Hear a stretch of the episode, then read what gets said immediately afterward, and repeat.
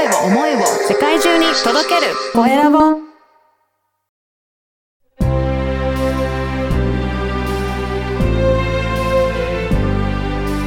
経営者の志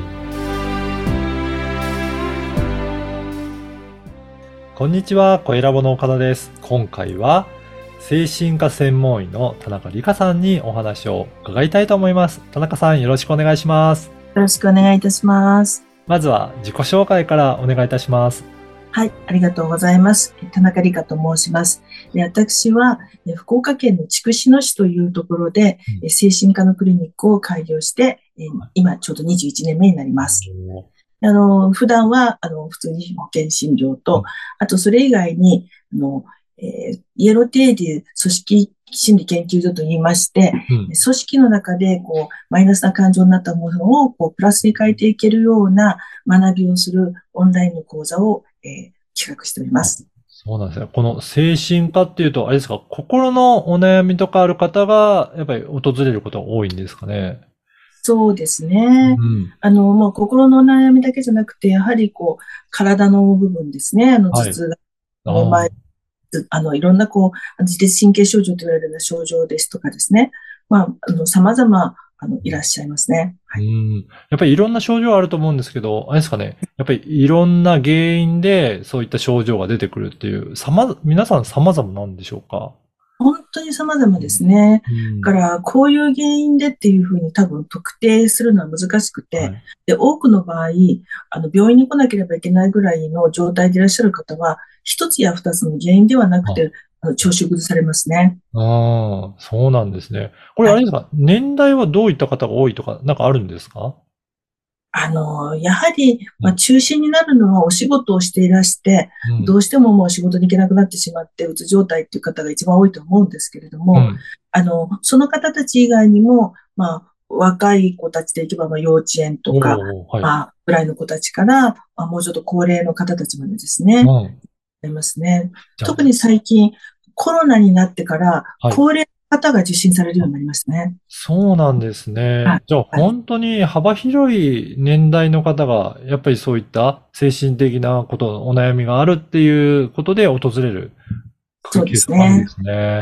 はい。うんそういった時に田中さんはどういうふうな、あの、サポート、診療されていらっしゃるんでしょうかね。はい。あの、まずやはり、こう大体どの方も、あの、先生お薬出すんでしょ？そしたらずっと薬やめられなくなるんですよね、なんてことをおっしゃるんですけども、はい。そんなことはしないで、うん。あの、まずお薬の前に何ができそうかっていうことと、はい。その方のあの不調の原因究明ということをしていきながら、うん。あの生活の工夫の中で変えていけるところからまずやっていって、うん。うん。それでも足りない部分はやはりお薬で補足していきましょうというような、そういうスタンス。そうなんですよ。結構じゃあ生活面で改善できることも結構あったりするんでしょうかね？あ、もういっぱいありますね。うん。はい。例えばどういったとこがありますかね？はっきり言いますと、うん心の健康って実はめちゃくちゃ簡単なんですよね。おお、そうなんですか。はい。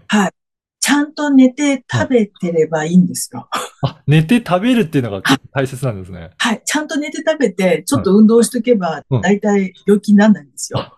そうなんですね。結構そういう意味だと、しっかりとした生活を送っていると、はい心の悩みって解決する部分もあるんですね。ありますね。特にやはり感じるのは運動はめちゃくちゃ大切です運動もね、ね大。切なんですね。じゃあはい本当そういった世間で言われてるように、よく寝て、よく食べて、よく動いてっていうふうにやっていけると、はい良くなっていくケースがあるんですね。いや、もうそれだけで大体ほとんど元気なんじゃないかと思うんですけど。そうか。じゃあ、今の人ってなかなかそれ、揃ってできてるって、できてない方も結構いらっしゃるんですね。ですね。で、そうんの、できてないことの自覚がないんでですね。はい。てるつもりでいらっしゃるんですけど、詳しく聞いていくと、いや、ちょっとそれではね、みたいなのがやっぱあるわけですよ。なるほど。じゃあ、はい本人は、まあ、寝て食べてやってるよって言うけど、ええ聞くと、いや、ええそれはちょっと睡眠時間少ないんじゃないの？とか。もっと食事こうした方がいいんじゃないの？っていうのもあるんですね。いっぱいあります。いっぱいあるんでですね。はいなるほど。じゃあ、本当にお薬出す前に取り組むべきこともいっぱいあるので、まずはそこからっていうことですかね。す。そうですね。はい。うーん。あの、田中さんはなんでこういった精神科を、のお医者さんになろうと思ったなんかきっかけあるんですか？まあ、やっぱりこう自分のこう育ってきた背景とかですね、はい。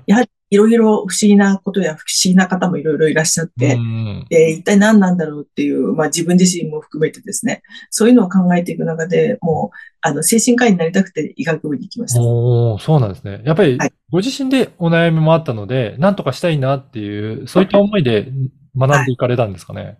はい、そうですね。はい。うんで、どうですか？学んでいってみて、いかがでした？あの、私、あの、まあ、大体想像つくと思うんですけども、め、めちゃくちゃ医学部って勉強しなきゃいけないんですよいや、。そうですよね、医学部。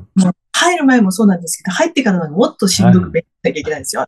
で、多分ですね、勉強楽しいと思うようになったの40過ぎてからですね。おーあの、最初はなんだかこうよくわかんないことが多いんですけれども、はい。でもこう、ちょっとずつ分かってくると、なるほど、そこはそうなってたかっていうのが自分の中でこう、加点いくようになるじゃないですか。はい。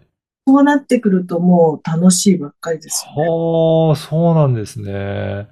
じゃあ、そう言っていろいろ勉強されていて、あ、順調に、じゃあ、戦士会になってきたっていうことなんですか？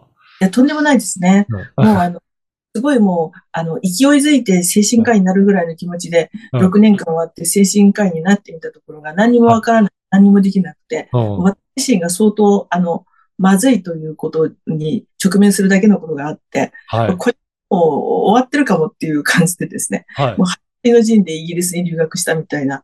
でも、そうなんですね。はい、結果的にそこでもっと学ぶことができて、とてもありがたい経験になった、そんな感じですね。イギリスでもそういった学びを続けていらっしゃって、イギリスでじゃあかなりいろいろそういった精神科のことも学んでいらっしゃるんですか？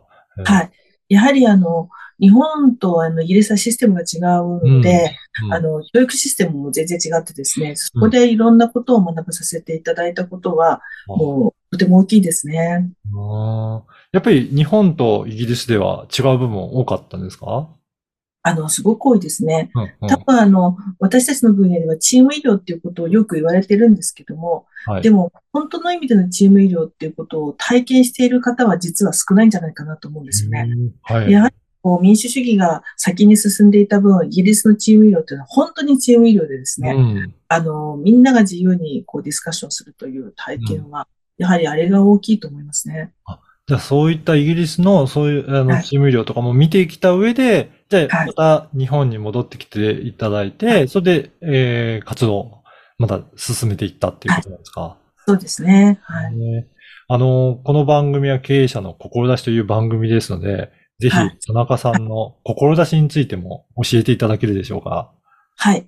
えっと、まあ、私はあの、まあ、うつ病とか、まあ、あの、うつ病だけじゃなくて他の精神疾患いっぱいあるんですけれども、そういうこう、あの、メンタルヘルスの問題っていうのは、うん。うん実は、あの、チャンスだと思ってるんんですね。その方の、あの、人間的な成熟の、こう、大事な分岐点だというふうに思ってまして、うん。病気というよりはうん、チャレンジでチャンスだと思うので、うん。あの、それをすごく大事にしていけたらいいなっていうふうに、そういうことに気づいてくださる方が増えるとうん。嬉しいなというふうに思いますね。うん。じゃあ、ん悩んでなんかちょっとね、はえーそういった時にはチャンスだと思って、そこからなんか新たに、えー取り組んでいけるっていう、そういう機会になったっていう、捉える。そうですね。はい、はい。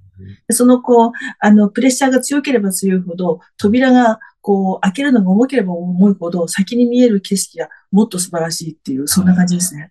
ああ、ぜひね、そういうふうに思って先に進んでいける方が増えていけるといいんじゃないかなと思いますね。はい。ははいい。で、えっと、今、いろいろね、活動もされてるっていうことなんですが、ぜひそういったところもご紹介いただけるでしょうか。はい、ありがとうございます。うん。